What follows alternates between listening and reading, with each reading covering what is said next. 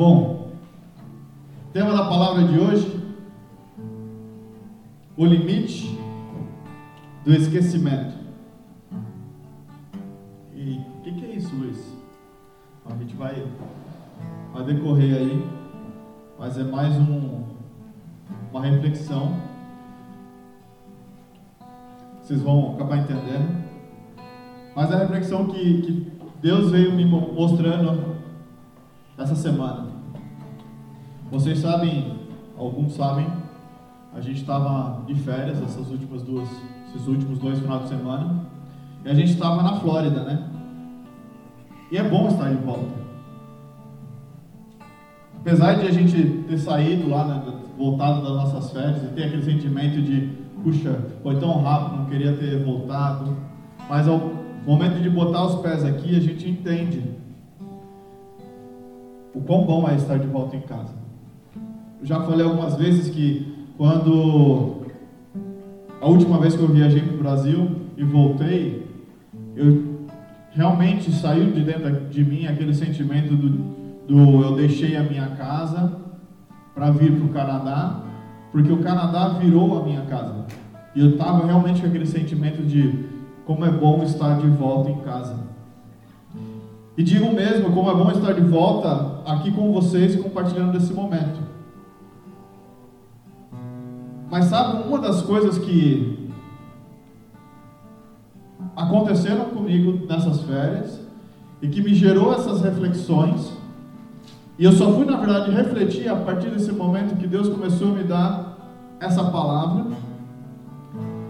E aí você se dá conta de algo que aconteceu com você que você nem imaginava que estava acontecendo.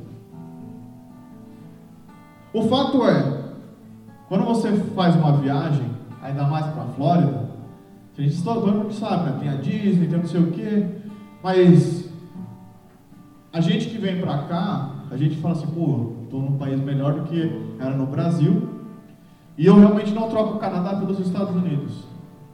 Mas tem um negócio que os Estados Unidos têm que aqui não tem, é o calor. Aqui é muito frio, né? E, e aí a gente está lá, tá curtindo, tá, uh, é, é, úmido, aí você não, não passa frio, tem que ligar o ar-condicionado lá no talo, aí você curte a piscina, tem praia, não muito longe, apesar de a gente não ter curtido tudo isso porque teve um furacão, mas a gente não, a gente não deixou de curtir. E sabe o que mais? Cara, eu fui no mercado, no Walmart, tinha picanha no Walmart, tinha Yakult no Walmart, um monte de coisa de, de comida brasileira que a gente vem aqui e fala, puxa, a gente tem que navegar, andar não sei quantas horas para achar um mercado que tem essas coisas. Exato. E aqui a gente tem agora no Costco, né? Tem no metro. Ela tá, tá melhorando, tá melhorando a picanha, tá, tá se expandindo. Mas eu achei tão fácil isso daí. É restaurante brasileiro, cara, com uma pizza brasileira. Gente do céu, eu tava com uma saudade disso daí. E eu paguei, paguei sem olhar mesmo, porque eu falei, não, eu vou, não quero nem saber o preço, que eu preciso comer uma pizza brasileira. O fato é que você se dá conta, você começa a se acostumar com uma coisa boa, não é? É fácil se acostumar com o que é bom. Mas não é só fácil de se acostumar. O problema é que a gente acaba se perdendo no tempo. A gente se perde nas coisas. A gente começa a esquecer qual é a nossa realidade e começa a viver uma realidade que é duradoura, mas que a gente começa a não entender aonde a gente estava, qual era o caminho que a gente deveria seguir. E essa percepção, né, essa, esse mesmo, vamos dizer, fórmula é utilizada onde? Muitos devem saber. No cassino. Quem já foi aqui no cassino de Montreal? Ah, cassino de Montreal, mas em qualquer outro cassino, você vai ver que não tem janela, tem luzes, muitas luzes, para que você não tenha percepção de dia, de noite, de horário, porque quando você entra, você está numa nova realidade. E aí eles querem que você jogue. E aí você começa a dar a parte do vício, de jogar, de, de ficar, e de repente passa a hora, você vai olhar para o lado, continua do mesmo jeito como você entrou. Então você perde noção de tempo. Mas o cassino é usado de forma estrategicamente pensada nisso. Mas tem outras coisas na nossa vida que a gente faz e que também tiram a gente da nossa realidade e que faz com que a gente se perca, se esqueça daquilo que a gente tem que fazer, deixe de fazer a, a, alguma tarefa, a, nossos afazeres, nossas obrigações. Exemplo. Ah, saiu a nova temporada da série que eu amo, vou maratonar. E aí você começa a fazer isso e eu, eu, eu não, não, não tiro o barco, não, não, não, saio do barco não, né? Tô, tô dentro. Do tipo, cara, posso perder isso aqui, tá muito bom, e aí você está trabalhando o, o vídeo no celular ou no outro, no outro monitor, e você está assistindo e trabalhando, mas você está mais focado na série do que no trabalho. Isso não acontece comigo não. Ou, por exemplo, né, é, eu tenho muitos amigos que jogam esses jogos de aventura, não só jogo de, de, de multiplayer. Então eles ficam esperando sair uma nova temporada daquele jogo, não sei o que. Aí ele precisa o quê? Grindar, que eles falam, né? Que é gastar o maior tempo possível para ser o primeiro cara que finalizou as, as, todas as missões. E tem, ou, ou mesmo jogo multiplayer, o cara vai fazer aquilo para ganhar uma experiência muito grande e ser muito mais competitivo. Ou a gente pode falar o quão obstinado no trabalho a gente é. A gente estava comentando sobre os benefícios e, e os problemas do Covid em relação ao trabalho remoto. Que no trabalho remoto é beleza, você faz lá, você faz não sei o que, mas se você é um cara que gosta de trabalhar, ou que você não consegue largar uma tarefa ali na metade porque você tem o seu horário para sair, você está em casa. Nada te impede de você trabalhar. A não ser aqueles que têm filhos, que precisam sair buscar o filho na escola. Fala, tem que parar porque eu tenho que ir. Se eu não for, eu, ou eu vou sofrer uma multa, pago 5 dólares a cada minuto de atraso. Né? Então, você acabou obrigado a sair. Mas, nada te impede de voltar. Só uma coisinha. De repente, você passou 3, 4 horas, você não fez nada dentro de casa, não gastou tempo com seus filhos tudo isso vai te tirando daquilo que você deveria fazer, dos seus afazeres, você vai esquecendo o que é correto, vai esquecendo daquilo que você deu a fazer. Aí você vai perguntar, mas por que você está falando sobre isso? Isaías 44, versículo 9. Vou ler a NVI e depois eu leio a NVT. Todos que fazem imagens nada são, e as coisas que estimam são sem valor. As suas testemunhas nada veem e nada sabem, para que sejam envergonhados. Quem é que modela um Deus e funde uma imagem que nada lhe serve? Eu vou ler a NVT que diz assim, ó: Como são tolos os que fabricam ídolos. Esses objetos que tanto estimam não têm valor algum. Os que adoram ídolos não sabem disso. Por isso serão envergonhados. Quem senão um tolo faria seu próprio Deus um ídolo a quem não pode ajudá-lo? Então, esse esquecimento, às vezes, é porque a gente tem gerado algum ídolo. Esse ídolo pode ser o teu trabalho, esse ídolo pode ser o, o jogo no videogame, a série. Esse ídolo pode ser um vício. E como que a gente identifica isso? Que hoje em dia é muito fácil a gente criar ídolos e a gente acaba não entendendo na passagem aqui ele vai falar, é, ele fala sobre ah, ídolos esculpidos na madeira, né? Só que hoje em dia a gente não faz mais isso, a gente cria ídolos e às vezes a gente nem percebe.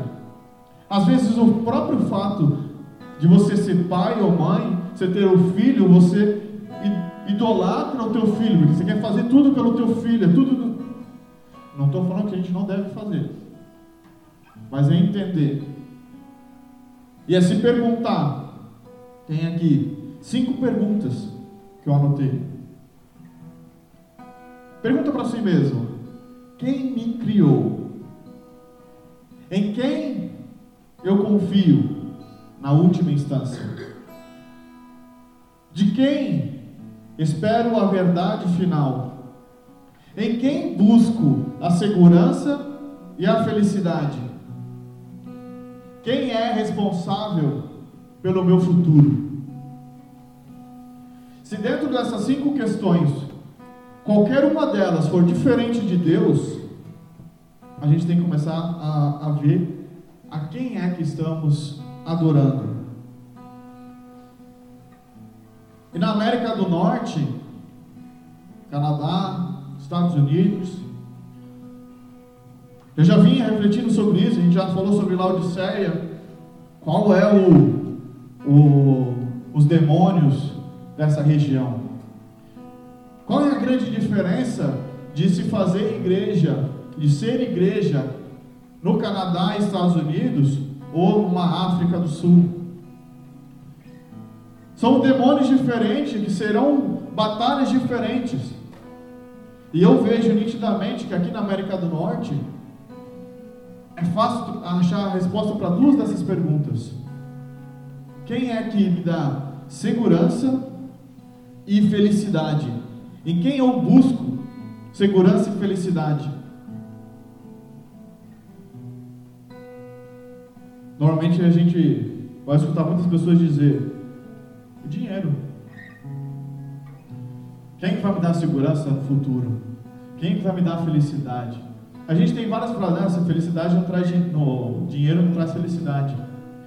Mas muitos ainda acreditam que se buscar e vou ter um melhor emprego, preciso jogar na, na loteria para ganhar. Nossa, se eu ganhar na loteria, eu vou ser feliz. Sei que alguns falam na brincadeira, mas a gente sabe muito bem que é, quanto mais a gente fala, a gente começa a acreditar em certas coisas e eles começam a virar raiz e a gente nem percebe. De novo, a gente comentou, não lembro se foi na quarta-feira ou foi na, na sexta, sobre coisas culturais em São Paulo que a gente fala, que eu reproduzia, mesmo sem nem saber qual era a raiz. Que era um certo preconceito com baianos ou nordestinos, e que na fala em si não existia o preconceito, mas que a expressão era preconceituosa. Então a gente começa a falar, falar, falar, e essas coisas elas vão fazendo a gente esquecer daquilo que é correto. Pergunta: quem é responsável pelo meu futuro? Isso aqui a gente vai um pouco mais a fundo, mas ela é bem linkada com, com segurança e felicidade. Porque a gente pode responder que quem é responsável pelo meu futuro também é o dinheiro, mas a gente pode também responder eu, a mim mesmo. Por quê? Porque a gente vai pegar e vai falar assim, ou você foi ensinado, ou a gente você viu isso dentro da nossa cultura. Acredito que é muito numa cultura ocidental de que você é responsável pelo seu futuro. Você vai ser aquilo que você deseja ser. Se você quer de verdade, você vai fazer. Porque se você não quer, você não vai. Você é o limite para o teu futuro. Se você não levantar e não fazer.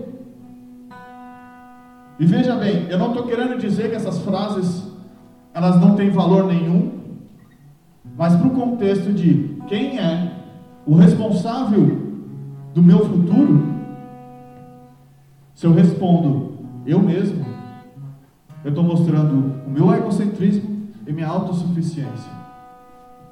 Hoje de manhã, no, no, no Mergulhando, a gente falou sobre isso. Mas se eu, não, se eu não tivesse entendimento de que se eu responder que eu sou responsável pelo meu futuro, você está botando a tua, a tua fé nos teus braços, a tua força e que o sucesso depende de você. E vai ao contrário daquilo que a palavra de Deus fala. Eu mesmo, por muito tempo, eu me submeti a esse mau pensamento. Eu lembro de alguns sobrinhos meus me perguntando, né, eles estavam na época de se preparar para fazer faculdade, estavam terminando o colegial, e eles me perguntarem, ah, eu não sei o que, que eu quero, o que, que eu vou fazer na, de universidade, o que, que eu vou estudar. E eu responder, olha, eu vou ser franco contigo. Rico faz o que gosta. Pobre gosta do que faz. Em meias palavras, estava dizendo, você tem que buscar aquilo que te dá dinheiro. Porque se você não busca o que te dá dinheiro, você vai passar fome. E no momento que eu fui tendo meu encontro com Deus, eu fui entendendo o quão errado esse tipo de conselho era.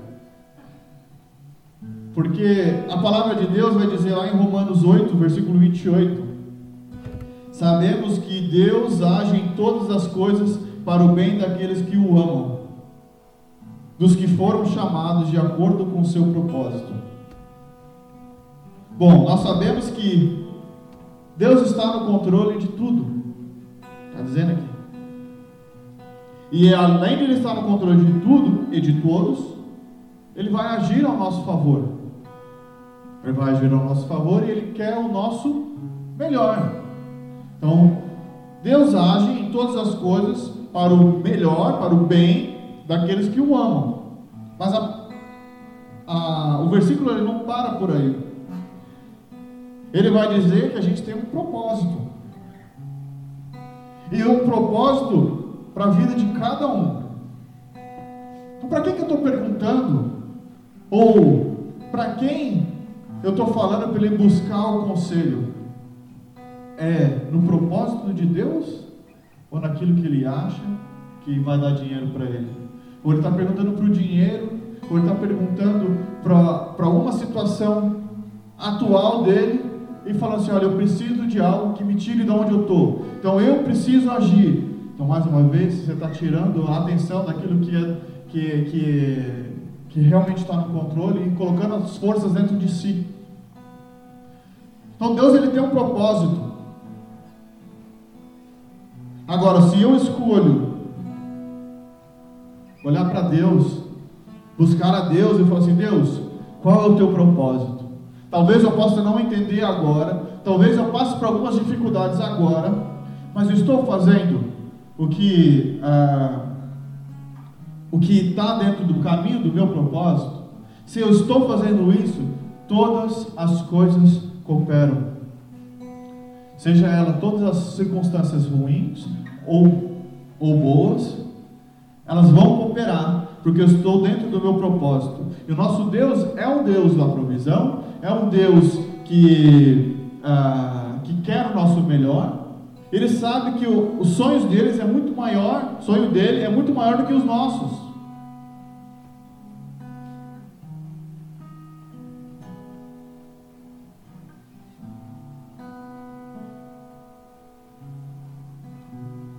Mas isso é apenas uma das coisas. Quarta-feira, você vê como a cultura é tão impregnada. Ah, às vezes a gente não se dá conta. De novo, a gente acaba se esquecendo das coisas do que é correto.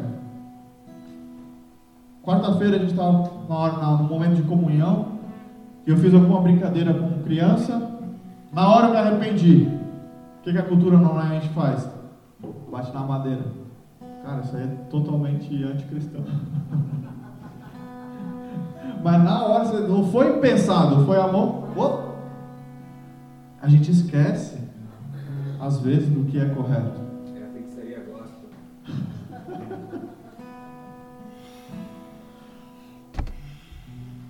e é isso traz a uma pergunta que é o tema da palavra. E a pergunta é: qual é o limite do esquecimento.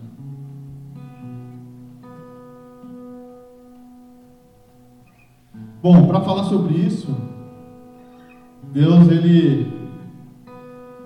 me acordou de manhã com uma palavra, um livro, Amós.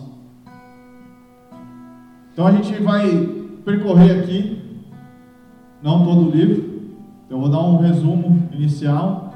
Pegamos alguns versículos, mas eu encorajo fortemente a cada um a pegar o livro de Amós e ler ele completo.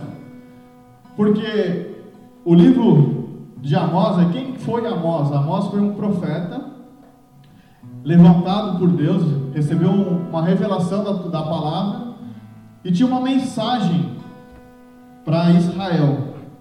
Nessa época, a região de Israel era dividida, o reino era dividido entre o reino do norte e o reino do sul, onde você tinha Israel e Judá.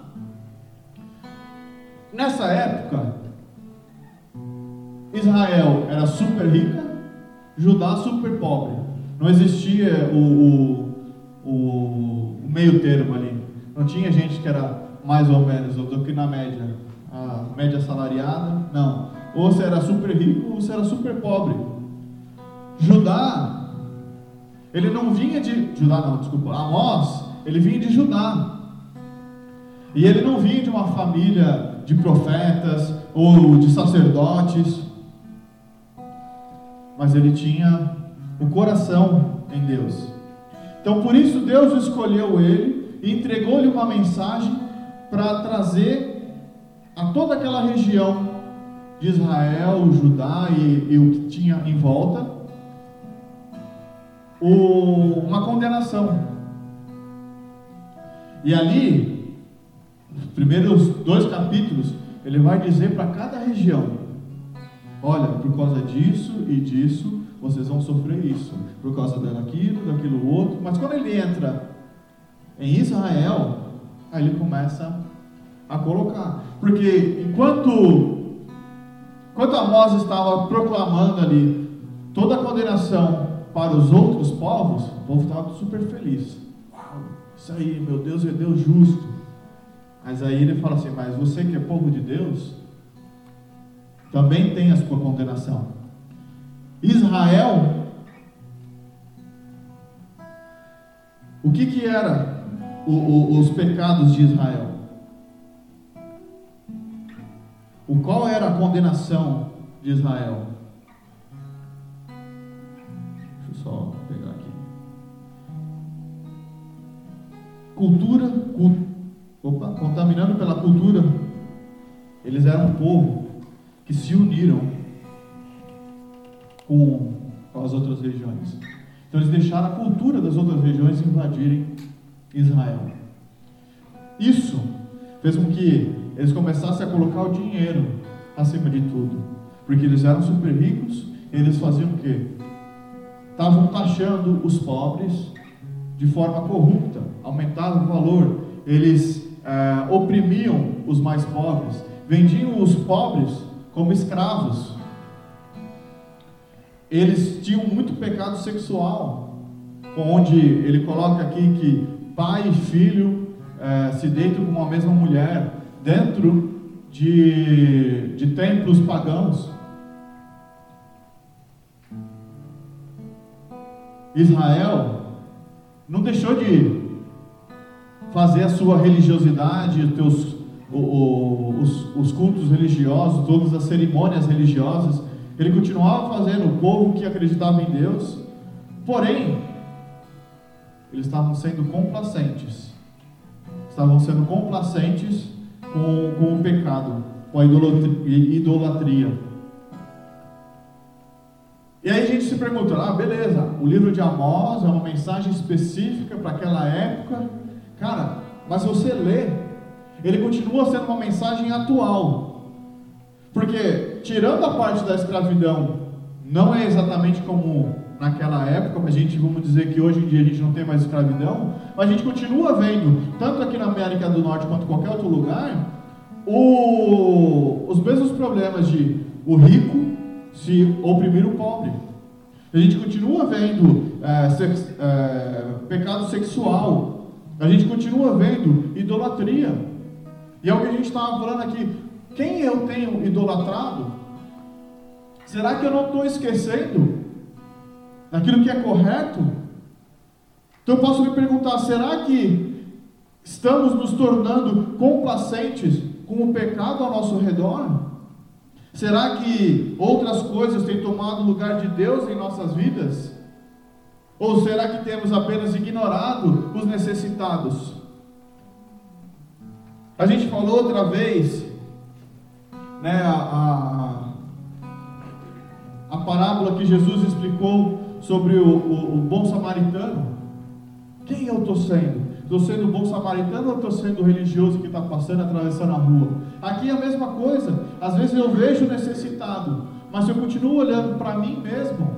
Será que eu não estou fechando os meus olhos para o necessitado que está do meu lado? E não digo necessitado como lá, lá nessa época com a moda sobre o pobre e o rico. Mas às vezes a gente não percebe que o cara do nosso lado está precisando apenas de um abraço, ou de escutar, ou de ser escutado. O cara quer colocar para fora, ele não precisa que você fale nada, mas ele precisa tirar, dividir aquilo que está dentro dele. Mas será que eu estou deixando espaço para isso? Porque às vezes eu posso estar ignorando, estar focado em mim mesmo e continuando fazendo o meu papel religioso de vir à igreja, de, de dizimar, de participar de comunhão, mas eu não deixo meu egocentrismo, minha autossuficiência de lado. Em Amós 5, de 10 a 13, a gente consegue ver que naquela época o povo já, já era, já oprimia os pobres, e eles eram corruptos, e que o pensamento é as minhas riquezas e a minha religiosidade vai me, vai me proteger de qualquer coisa. Vamos ler, Amós 5. Vocês odeiam aquele que defende a justiça no tribunal e detestam aquele que fala a verdade. Vocês oprimem o pobre e, for, uh, e, e forçam a entregar o trigo. Por isso, embora vocês tenham construído mansões de pedra, nelas não morarão embora tenham plantado vinhas verdejantes, não beberão do seu vinho. Pois eu sei quantos são as suas transgressões e quão grandes são os seus pecados. Vocês oprimem os justos, recebem o suborno, impedem que se faça justiça ao pobre nos tribunais. Por isso, o prudente se, ah, se cala em tais situações, pois o tempo, pois é tempo de desgraça. Se a gente continua em Amós 5, a gente vai ver como Deus não se agrada com essa religiosidade que eles tinham. Amós 5, versículo 18. Ai de vocês que anseiam pelo dia do Senhor. O que pensam vocês do dia do Senhor? Será dia de trevas e não de luz. Será como se um homem fugisse, fugisse de um leão e não encontrasse um urso. Como alguém que entrasse em sua casa, encostando a mão na parede, fosse picado por uma serpente. O dia do Senhor será de trevas e não de luz, uma escuridão total, sem um raio de claridade. Eu odeio e desprezo as suas festas religiosas, não suporto as suas assembleias solenes.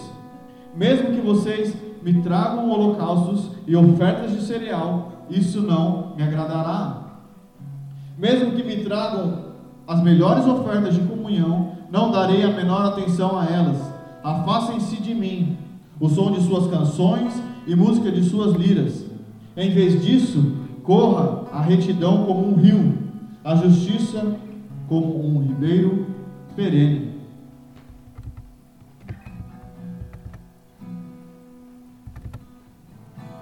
Porque isso é ser hipócrita.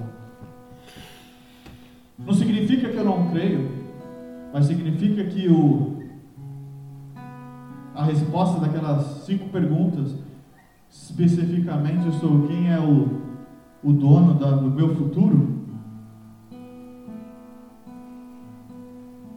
se não é Deus, você está colocando outro Deus no lugar dele.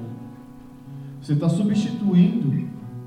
Porque não tem como você falar, eu creio em Deus para umas coisas, que Ele vai me dar o suporte, e para outras eu falar, não, é o dinheiro, sou eu, é a mim.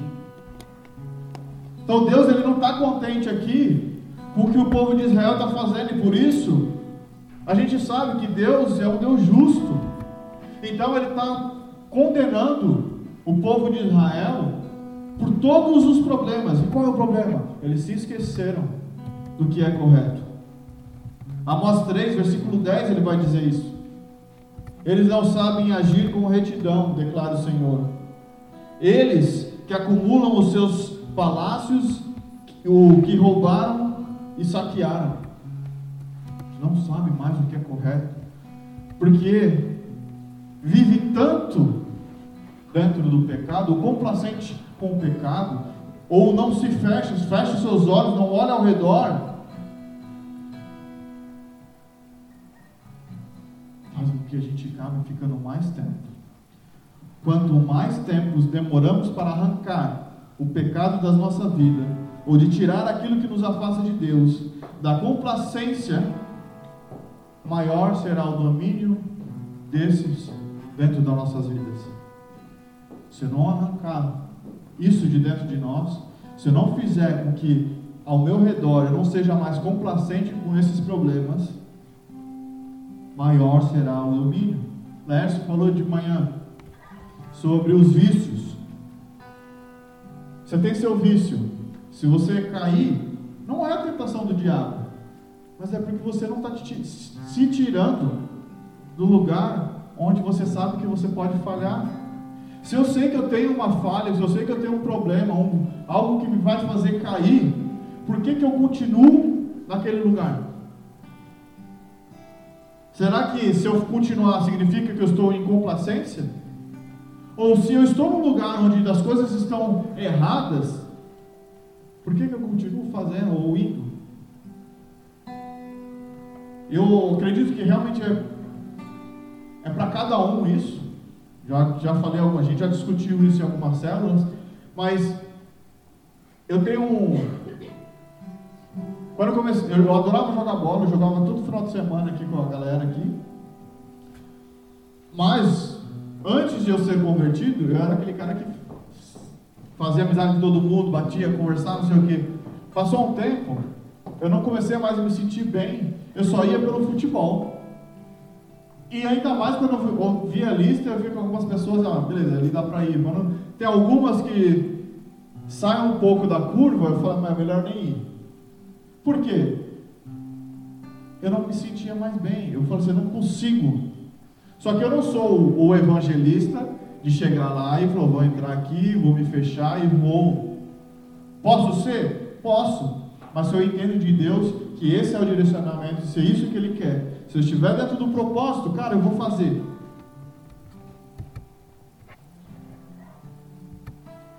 E a reflexão é: será que eu atingi o limite do esquecimento? A ponto de saber, de, a ponto de não saber mais o que é reto? A resposta é: ainda há tempo. Ainda há tempo porque Deus é justo. Há a condenação, mas Ele te fala: ainda há uma maneira de você se salvar. Ainda há um jeito de você sair disso. Ele vai dizer para Israel, em Amós 5, o versículo 6, ele diz: Busquem o Senhor e terão vida, do contrário, ele irromperá como um fogo entre os descendentes de, José e devastará a cidade de Betel, e não haverá ninguém ali para apagá-lo. Ele vai dizer: busquem o Senhor e terão vida. Se a gente traz para hoje, Jesus é a nossa salvação.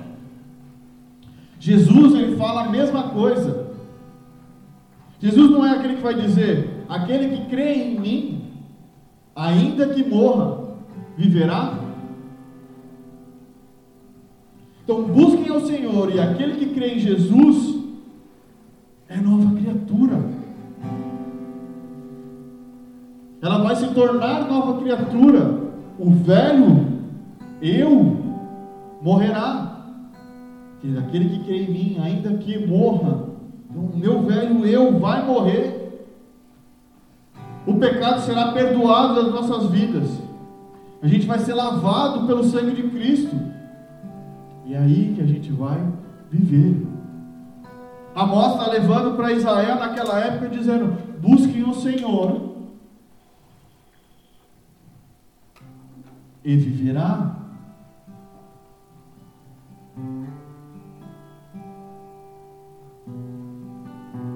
Então há ainda tempo.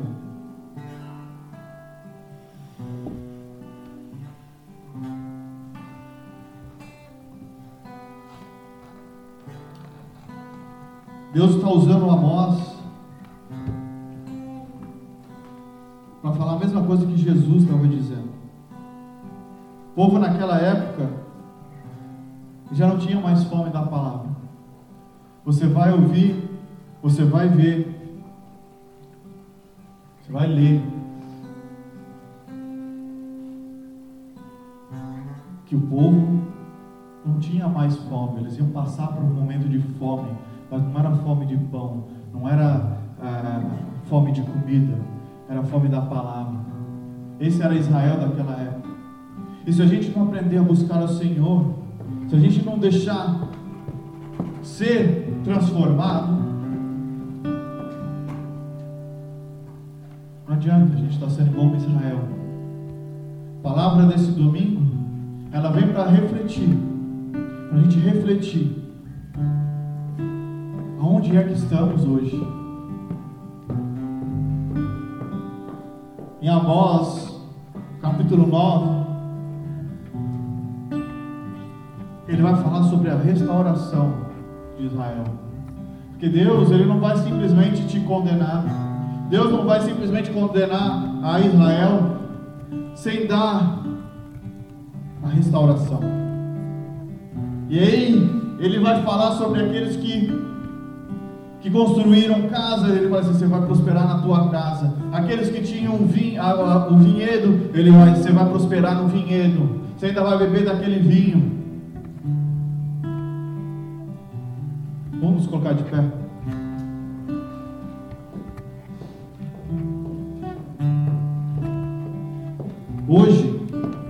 Tempo de pôr fim a esse limite do esquecimento. É dia de se encontrar novamente de como que é ser reto perante a Deus.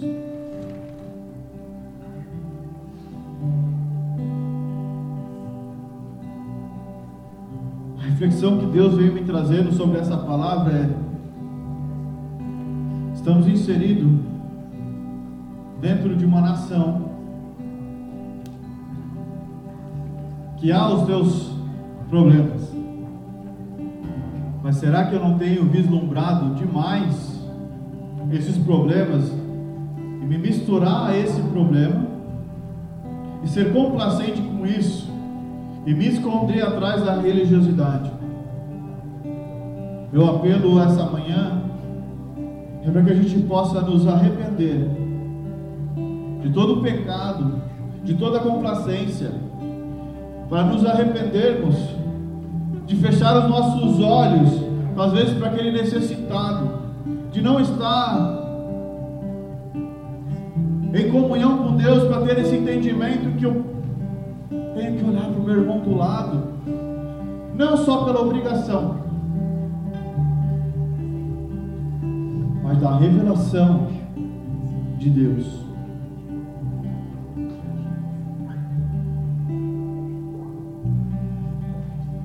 Então eu quero que você feche os teus olhos.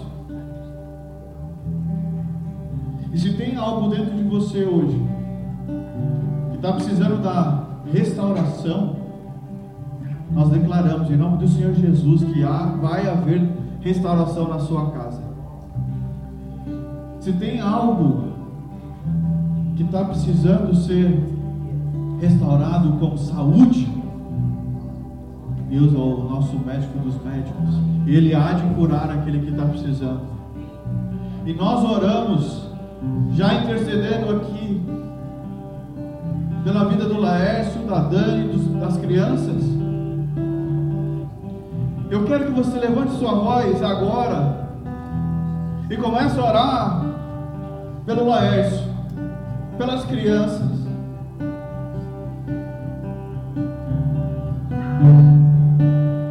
Que hoje é dia de restauração.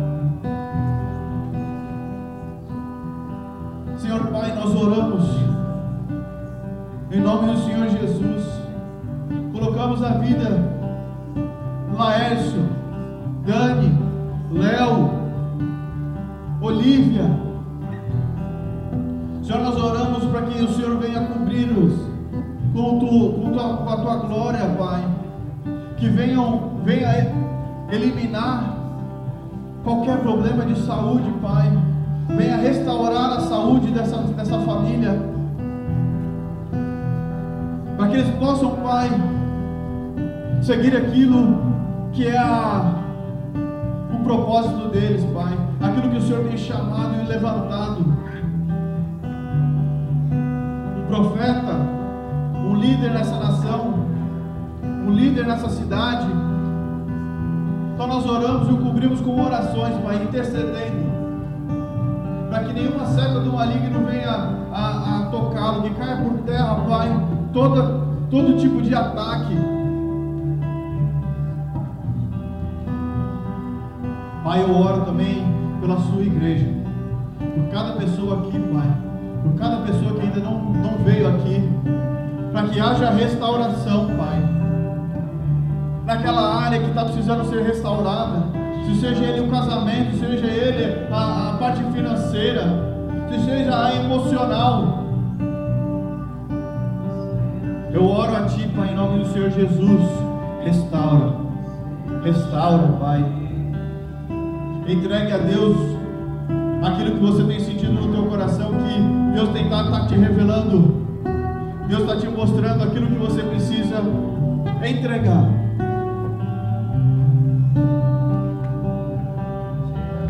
Entregue para Ele, pois arrependei-vos e convertei-vos aos vossos caminhos. E Ele vai, Ele já te perdoou. Jesus na cruz é o teu perdão. Para que você seja curado. Para que esse pecado saia de ti. Para que isso que te faça pecar saia de ti e confesse os teus pecados. Se levanta, pede ajuda. Vai naquele, naquela a pessoa mais próxima a ti um homem de Deus, uma mulher de Deus, peça ajuda.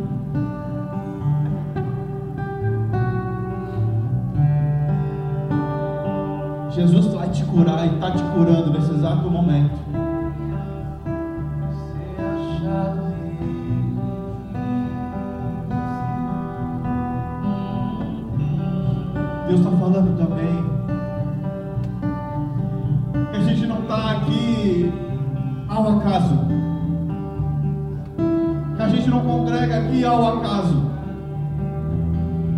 Levantando novos profetas nessa nação. Ele está pedindo para pessoas levantarem sua voz, buscarem ao Senhor, escutarem que receberão a revelação, uma mensagem para ser entregue. Que não é à toa que fomos enviados, pois essa, essa cidade ainda há de ser salva em nome do Senhor Jesus. E Ele está esperando novos avós nessa casa.